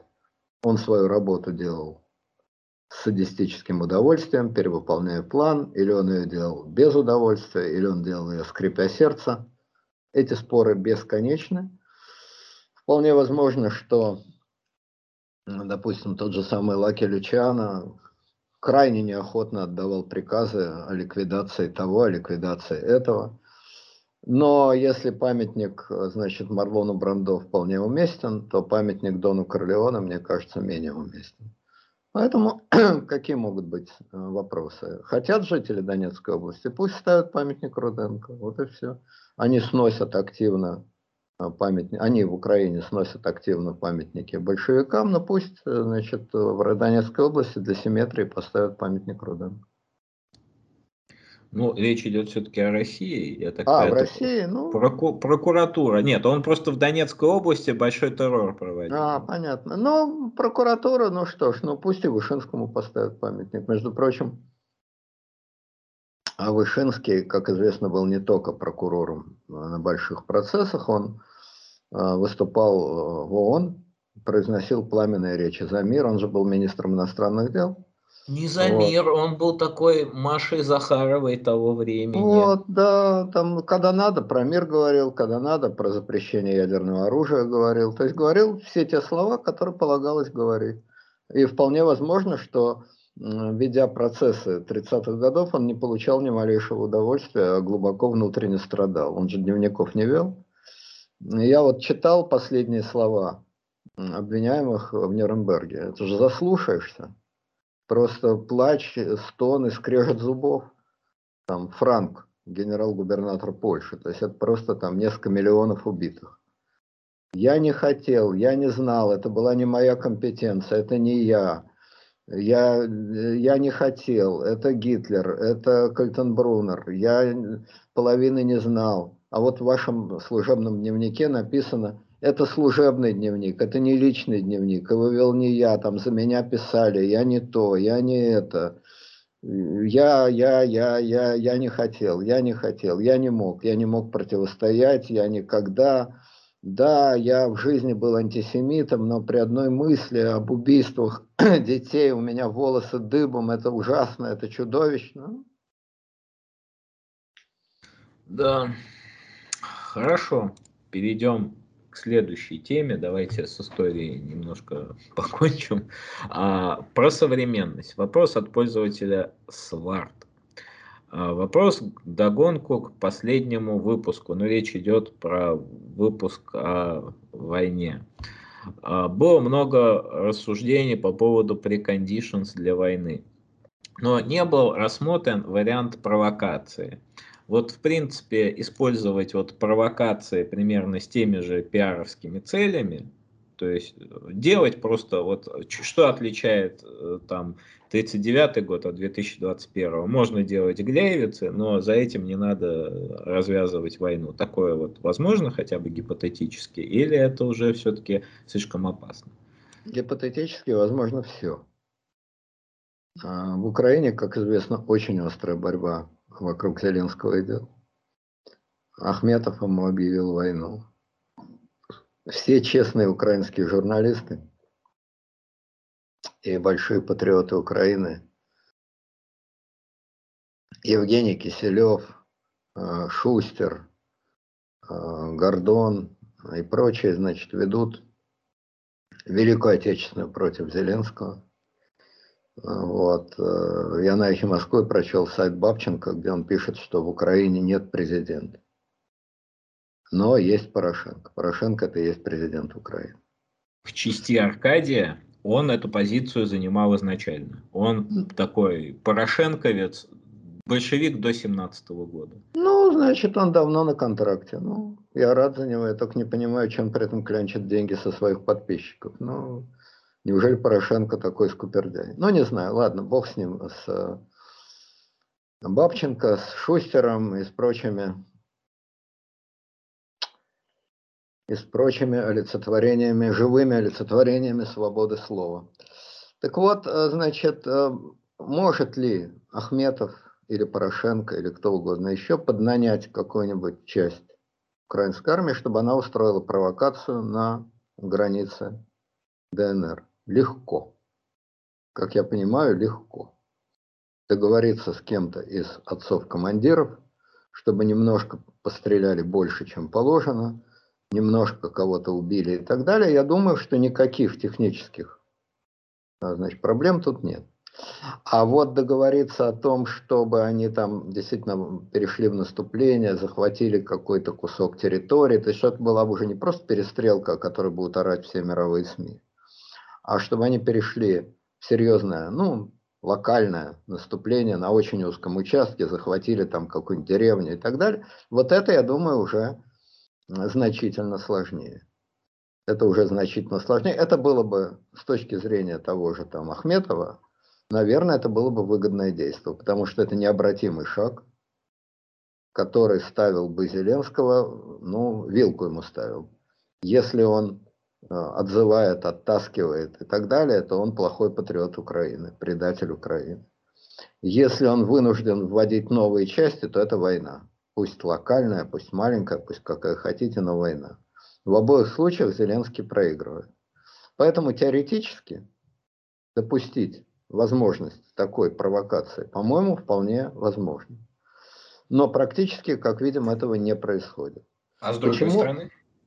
А, с другой стороны, я менее вероятным это считаю, потому что эти самые ДНРовцы не подчиняются отдельным российским бизнесменам, а подчиняются они, как я понимаю, Генеральному штабу России. А представить, что кто-то из генштабистов ведет свою игру против Путина, провоцирует э, локальный военный конфликт, чтобы из него, из искры разгорелось пламя, ну, мне трудно себе представить такого генерала. И не боится, что проведут служебное расследование и его просто уничтожат том числе и физически, между прочим. Потому что за такие штуки судить-то, может, судить и не будут, а вот организовать ему мгновенную смерть от разных заболеваний легко могут. Поэтому я не думаю, что со стороны ДНР такое возможно. Партизан, отчаянных отмороженных, которые орудовали на свой страх и риск и плевали на Россию, их всех перестреляла российская ГРУ. Какие-то там были моторолы, там еще какие-то бандиты, их всех давно перестреляли. Ну и сам Захарченко да, ходил в кафе Сепар. Да, был относительно независимый, по-видимому, много себе воображавший Захарченко. Его взорвали, как известно, и убийц, как известно, так и не нашли. Много орали, что вот-вот поймают, вот-вот поймают. Это украинский спецназ. Никакого украинского спецназа никто не нашел. Я думаю, что это был спецназ отнюдь не украинский. Вот, поэтому такая провокация в рамках жесткой вертикали, которая, по-видимому, существует э, в так называемой армии ДНР, это, мне кажется, маловероятно. Такая провокация среди украинских войск теоретически, мне кажется, более возможной, но поскольку ее нет, то остается предположить одно из двух. Или у них все-таки армия, а вовсе не собрание партизанских отрядов которое было там в 2014 году. Одна там дивизия Коломойского, другая дивизия Рукомойского. Сейчас-то, по-видимому, такого нет.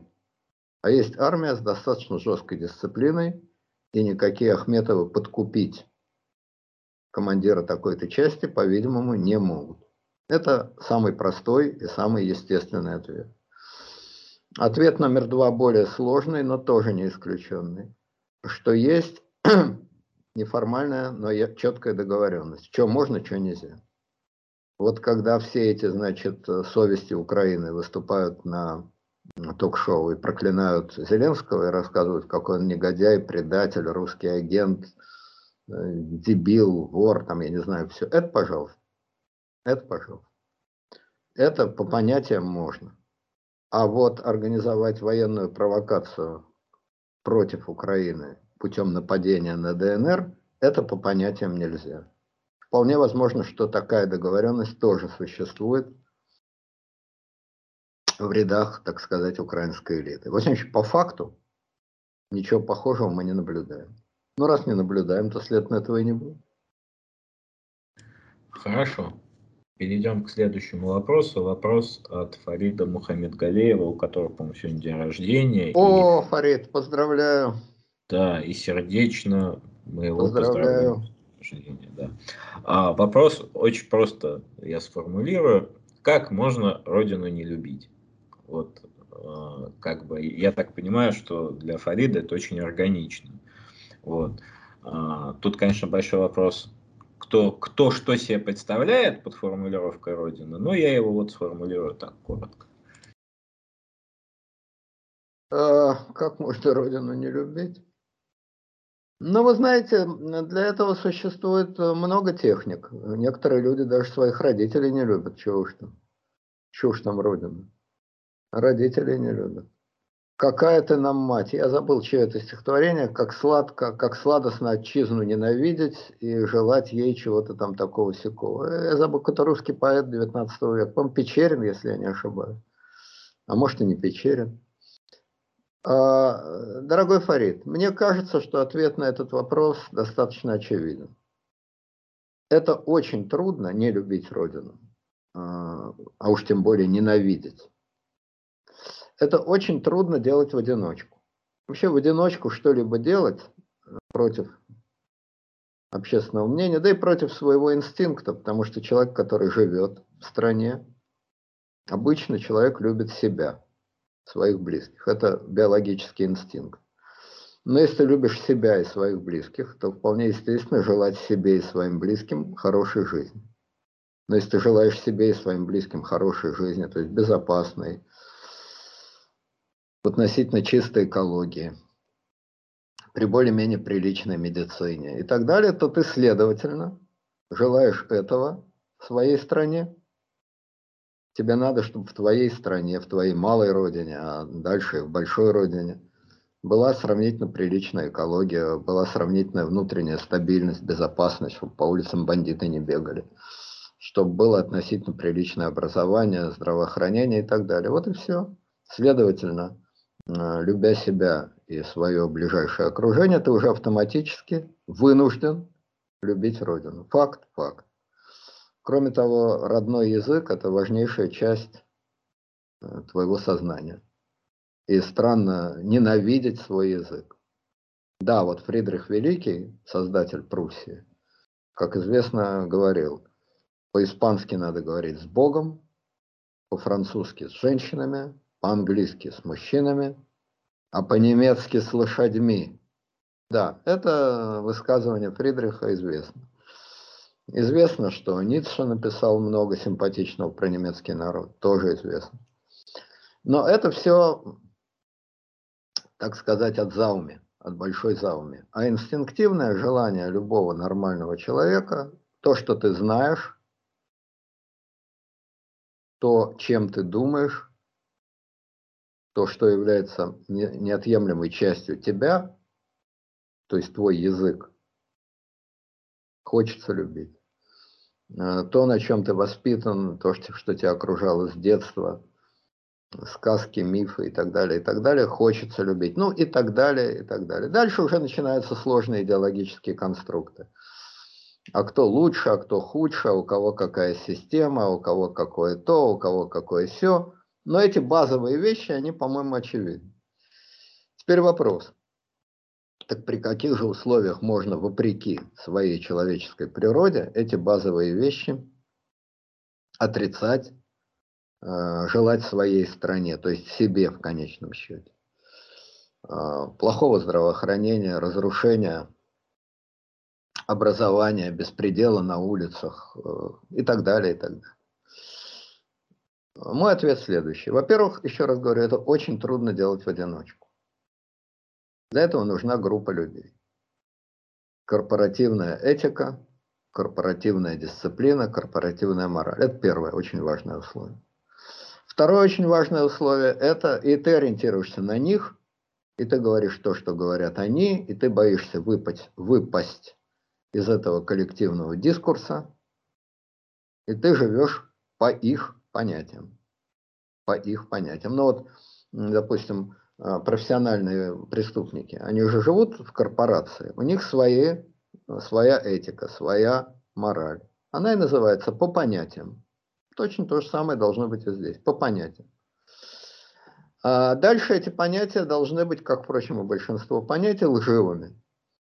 Трудно себе представить партию, группу и так далее, которая говорит, что мы хотим сделать данной стране, данному народу, и нашему окружению как можно хуже. Такую партию представить себе трудно. По-моему, таких никогда даже и не было. Но очень легко представить тех, которые говорят, мы хотим сделать, конечно же, лучше, но для того, чтобы сделать лучше, надо разрушить то, что худше. Это вполне естественный, вполне нормальный ход мысли, правильно? Чтобы добрым быть, я должен быть жесток. Это абсолютно нормальный ход мысли. Ну а дальше легким движением руки брюки превращаются в шорты. Где, значит, э, заканчивается то, что надо разрушить, и где начинается то, что когда-то потом надо построить, сие есть понятие относительное. Как хочешь, так и крути верти. Кроме того, во всех оппозиционных, диссидентских и уж тем более революционных кругах ненависть – это живой реальный мотив. Живой реальный мотив для действий, для слов, для действий и так далее. А вот э, любовь, всякие там э, позитивные чувства, это где-то далеко, на горизонте. Это такое светлое будущее. То ли будет, то ли не будет. Значит, живая, жгучая, подгоняющая ненависть. Ненависть к кому? К правящей элите, к царю-государю и так далее, и так далее, которая, опять-таки, брюки превращаются в шорты, легко распространяется на кого? Правильно, на тупое, неподвижное, рабское э, население, которое, не зная своей значит, э, выгоды, не имея чести, не имея совести, являются пассивными или активными проводниками вот этой самой ужасной чудовищной системы. Ну и дальше пошло-поехало. То есть с помощью нескольких нехитрых манипуляций вы начинаете реально ненавидеть, ненавидеть это быдло. И чем больше вы себе говорите, что нет, я хочу для их же блага, для их же пользы, что их надо освободить, что они должны то, что они должны все, чем больше вы это себе говорите, и на чем большее непонимание со стороны этих людей вы постоянно наталкиваетесь, тем больше ваше раздражение и ваша потребность в самореализации, в реализации своих идей и своих комплексов упирается в этих людей. Вот вам, значит, э, классический революционер, э, гражданин Раскольников, который хотел самореализоваться за счет старухи, а рубануть по башке пришлось заодно и Лизавету, которая под руку подвернулась, но, в общем, сама виновата, потому что она рабски следовала за своей сеструхой. Это один источник ненависти. Второй Там еще ребенок Вот. Да, заодно, кстати, ему досталось на орехи. Ну, так все равно со старухой связано. Да. Вот, это один источник ненависти. А второй источник ненависти, с которым я много раз сталкивался а, внутри правящей элиты, не оппозиционной, не, так сказать, у демократов без демоса, это одна история. Демократы без демоса – это одно. Но я много раз сталкивался ровно с тем же самым, только в другом виде. У правящей элиты. Правящая элита в России, но не вся, разумеется, но значительная ее часть, ненавидит и презирает этот народ и эту страну. Это я много раз сталкивался с такими их высказываниями про этот народ. Я помню, когда я с одним более чем крупным чиновником беседовал на эту тему, и что-то я там сказал, что вот там, а почему должны быть фальшивые выборы? Он сказал, а потому, что если дать им выбирать по-честному, то тебя повесят сегодня, а меня завтра. Вот поэтому. Вот, э, это очень популярная в определенных кругах точка зрения, они ею бравируют, они, э, значит, друг перед другом, опять же, корпоративно, корпоративно, друг перед другом ее демонстрируют, такая лихость, лихость правящего цинизма, лихость правящего цинизма. И это тоже вполне понятно, опять же, по Достоевскому. Помните, там один человек говорит, за что вы ненавидите такого-то? Что он, собственно говоря, вам плохого сделал? И он отвечает, он мне абсолютно ничего не сделал. Вот я ему сделал. И как только сделал, вот тут-то я его и возненавидел. Для самооправдания, абсолютно естественно. Люди, которые систематически обкрадывают, обманывают, унижают, топчут ногами этот народ, естественно, должны его ненавидеть для оправдания своих действий. А кроме того, им еще противно, что они при всем этом должны этому быдлу кланяться и льстить, и рассказывать ему, быдлу-то этому, какое оно распрекрасное и расчудесное. хотя мы прекрасно знаем, что они животные, рабы. Унтер менши, как говорили немецкие юбер менши.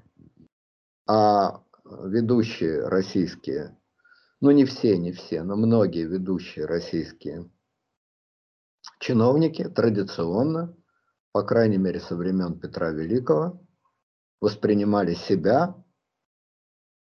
как колонизаторов в этой дикой стране. Причем э, колонизаторов, которые с этой дурацкой страной связаны, удрать из нее не удерешь, вот и прикован к ней, вот и мучайся с ней. Вот вам как минимум у двух категорий населения источник, ну, мягко говоря, раздражения в отношении этого народа. Этого народа. А где народ, там и страна. Страны без народа не бывает. Реки, леса и озера, суровый Урал и Кавказ – это замечательно, но в нем люди живут. Ну и, наконец, э, третья категория, тоже очень распространенная, это популярные в России шутки, такая самонасмешка, значит, рассказы о том, как у нас все через э, задницу кувырком. Это обычно очень добродушно, очень юмористически и с очень большой симпатией и жалостью к самому себе. Но иногда это переходит в стадию дикого раздражения. Это и у это... всех так. У англичан. У англичан а я разве это... говорю, что в России что-то уникальное? Послушайте, так оскорблять и проклинать Америку, как это делают американские э, прогрессивные э, мыслители, ни одна Скобеева близко не может. Вот великий, реально великий, величайший величайший американский писатель Марк Твен, который лучше всех писал, как мне кажется, про Америку и про американцев, и про американскую природу, и про американскую жизнь. Он в конце жизни, так же как Толстой, начал обличать и проклинать Америку. Вот у него а, была такая статья, которая называлась «Соединенные линчующие штаты». Он ненавидел практику судов Линча, расизм и так далее. Но ради красного словца не пожалеешь отца. Это главная причина, которая заносит почти всех писателей, журналистов и так далее. Уж больно красиво ложится. Уж очень хочется красиво сказать. А, Соединенные линчующие штаты. Это уже не про отдельные недостатки линчевания. Это про страну, хотя бы по названию. И тот же Марк Твен э, написал в какой-то своей статье, что англосаксы, цитирую не буквально, но по смыслу, англосаксы – это позор человечества. Это больная раса, это патологическая раса. Это написал чистейший, стопроцентнейший американский, писа... американский из американских писателей. Поэтому само-ненависть, самоедство – это присуще всем народам. А уж какая самоненависть у евреев, но это можно два часа рассказывать. Начиная с того, что все еврейские анекдоты, в том числе крайне грубые, унижающие – издевательские, зло издевательские. Все еврейские анекдоты придуманы евреями. И так далее, и так далее, и так далее. Но это как бы третий источник. Значит, я вот э, как минимум три перечислил. Это корпоративная политическая ненависть со стороны оппозиции. Это корпоративно-циническая ненависть со стороны правящего класса. И это самоненависть, самоедство самая ненависть, которая присуща огромному количеству народа. Огромному количеству народа. Не всем. Я что-то не слыхал про итальянское самоедство. Э, не слыхал и про польское самоедство. Про английское слыхал. Вот, значит, э, в разном. Это отдельно очень интересная тема. Где самоедство и самоненависть более распространены, а где менее распространены. Вот, допустим, Китай китайцы истребили друг друга больше, чем все японцы вместе взятые в сто раз. Но есть ли в Китае самоненависть, самоотрицание? Я не знаю. Я не специалист по китайской культуре и ничего сказать не могу. Это очень для меня, например, любопытный вопрос. Ну, из недавней истории, из недавней истории, вот ни много ни мало руководитель государства, большой реформатор Дэн Сяопин говорил, если у тебя уродливое лицо, глупо делать вид, что ты красавец. Вот это глава государства, говорил он про уродливое лицо не свое, а про уродливое лицо Китая. Вообще в Азии самоедство, уж Япония, Япония так это вообще, как сказать, у них-то, в общем, кинематографа как такового, большого, популярного, красивого нету, потому что, ну, есть такое мнение, опять же, я не японовед, не японофил, но они э, любят мультики аниме, манго и так далее. Если мы включаем мультик аниме, там глаза у героев и у героинь огроменные, еще более огроменные, бюсты, попы и так далее. Но это, простите, совершенно противоположно традиционной фигуре японцев, потому что они довольно-таки ну, худощавые, там, с узкими глазами. Это же ведь тоже говорит о таком комплексе, и комплексе не по поводу своей родины, а по поводу просто своей внешности. Может быть, но насчет большого японского кино я бы поспорил. Хотя бы Курасава, первое, что сразу не, бросается. Да, но он же не, не совсем уж в Японии реализовался. То есть по сравнению с тем, как популярна рисовка, там кино, да, артхаус есть, там не авторское кино, конечно, есть. Но массовая культура у них – это нарисованная культура. Вот. Может быть. Чего не знаю, смешить народ не буду. А как бы я на самом деле ответил бы на этот вопрос, коли он мне тоже был задан. Понимаете, вот патриот, э, патриот Шендерович и Русофо Прогозин это очень, очень вообще характерно. Понимаете, ведь патриотизм, вообще любовь к родине, она измеряется очень простыми понятиями. Ты относишься к этому как к казенному или как к своему. И это может быть вот на уровне, ну, вот когда я вижу изрисованный лифт, вот я это воспринимаю как не любовь к родине. Вот когда человек гадит в собственном лифте.